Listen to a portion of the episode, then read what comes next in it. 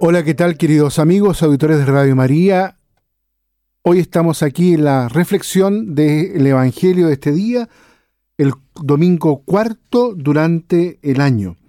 Hoy vamos a reflexionar el Evangelio ahí en Marcos capítulo 1, los versículos de 21 al 28, donde Jesús dice el texto que entra en Cafarnaum, es día sábado, entra a la sinagoga, comienza a enseñar y quedan todos asombrados porque dicen que enseña con gran autoridad. Y es lo primero que quiero reflexionar con ustedes en esta mañana.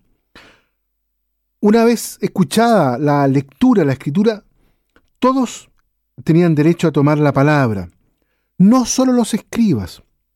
Jesús, debemos recordarlo, no es un escriba, no es lo que llamaríamos hoy un clérigo, un hombre de estudios.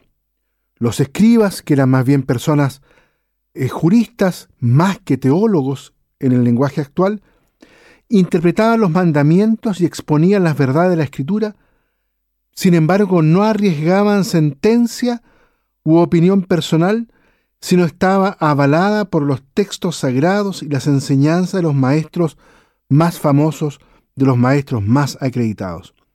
En cambio, el texto dice, Jesús habla como quien tiene autoridad. ¿Por qué? Porque Él es consciente de que en Él y en su mensaje la ley y los profetas adquieren plenitud de sentido. Él es el Hijo a quien el Padre le ha entregado todas las cosas. Por eso su palabra es poderosa para ordenar, como lo, lo vemos más adelante, a los demonios y someterlos a su voluntad para perdonar los pecados que solo Dios puede perdonar, para sanar enfermos y resucitar a los muertos. Por eso habla con autoridad y dispone de la ley. Habéis oído que se dijo, sin embargo yo os digo. Un segundo aspecto.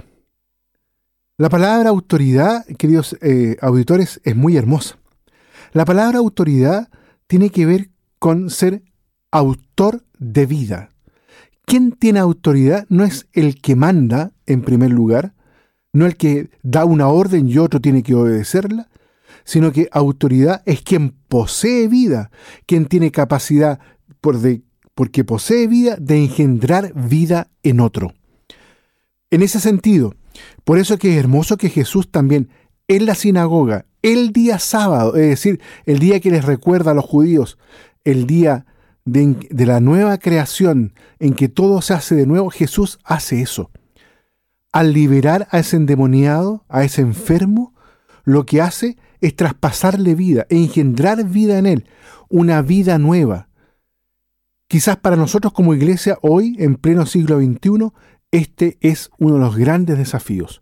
Para todos nosotros, obispos, sacerdotes, religiosas, laicos, para todo el pueblo de Dios, la misión de la iglesia no es otra cosa que proyectar, prolongar algo de esa vida que ha recibido de Jesús, porque Él es la vida y poder compartirla y entregarla a otros. Eso, queridos auditores, nos va a dar a nosotros hoy autoridad. Eso nos va a, de nuevo, por decirlo de algún modo, a poder ser que la iglesia sea reconocida como la comunidad de fieles la comunidad de creyentes, el pueblo de Dios, el cuerpo de Cristo, que no tiene otra tarea que ir por el mundo, especialmente entre aquellos los más pobres, los más desfavorecidos, y ahí en medio de ellos comunicar, entregar, compartir la vida de Jesús, despertar vida donde no hay vida.